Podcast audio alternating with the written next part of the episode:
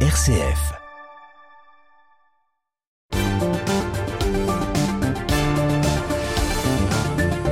Et ce soir, pour la carte blanche, c'est donc Raphaël Delacroix qui s'y colle. Bonsoir Raphaël. Bonsoir Thomas. Alors aujourd'hui, Raphaël, on a assisté à une nouvelle journée de mobilisation contre la réforme des retraites. C'est la cohue à l'Assemblée nationale. D'aucuns disent que le texte a déjà été trop dénaturé. Les autres n'en veulent tout simplement pas. Euh, on ne sait pas très bien comment ça va finir, mais au-delà de la réforme elle-même, Raphaël, ça soulève tout de même des, questions sur notre relation au travail. Oui Thomas, je ne vais pas parler de la réforme hein, qui sur bien des aspects paraît inopportune, mal faite, injuste les Français ont bien compris que s'il s'agissait juste de trouver 13 milliards d'euros, il y aurait d'autres moyens que de payer par leur travail l'incurie de l'État. Ils seraient déjà bien heureux d'avoir du boulot à 60 ans plutôt que d'attendre la retraite à 64, même s'ils ont bien intégré par ailleurs l'allongement de la durée de la vie et la chute de la natalité. Sur cette dernière, d'ailleurs, on entend beaucoup le gouvernement nous en faire la démonstration. On ne l'a pas beaucoup vu proposer une politique en faveur de la famille qui, au contraire, doit toujours payer plus, considérée comme génératrice de carbone, avec ses voitures familiales et ses bouches à nourrir.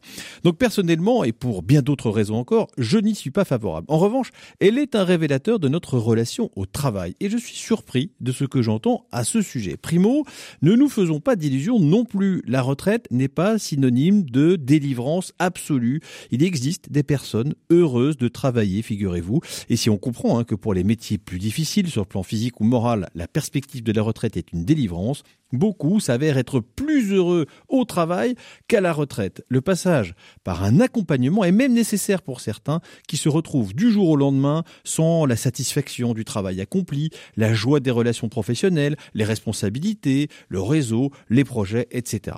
Il est intéressant d'ailleurs hein, de parler de notre rapport au travail avec les plus anciens. Ils s'étonnent de voir à quel point ces sujets déclenchent les passions jusque chez les lycéens qui ne savent pas encore le métier qu'ils vont exercer, mais qui décrètent déjà qu'il sera pénible.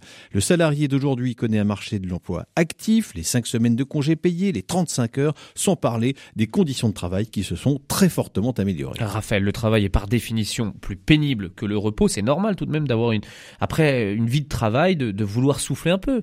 Oui, certes, mais le travail n'est pas un instrument de torture en soi, il est ce qui permet de se réaliser accessoirement, de nourrir sa famille, élever ses enfants et de contribuer à la vie de la société. Le plaisir, la consommation, le loisir, la détente sont considérés comme des grâles absolus. L'effort est un ennemi au bonheur. Alors oui, il y a des métiers ingrats, alimentaires ou difficiles, mais n'en faisons pas une généralité. Certains font de cette affaire le combat de leur vie. Je trouve ça disproportionné. Dans le même temps, on accepte sans broncher de payer l'électricité à 500 euros le mégawattheure au lieu de 80 euros que ça nous coûte réellement à produire parce qu'on a décidé à Bruxelles d'indexer le prix d'électricité sur celui du gaz. Cette absurdité met des entreprises en faillite, des boulangers sur la paille et le pouvoir d'achat des Français en berne. Alors c'est bien hein, de manifester contre la retraite à 64 ans, mais si nos entreprises ne sont plus compétitives, il n'y aura plus de boulot du tout. Il faut donc voir un peu plus loin que cette seule réforme, mais ça je ne suis pas sûr que ce soit à la portée de la CGT.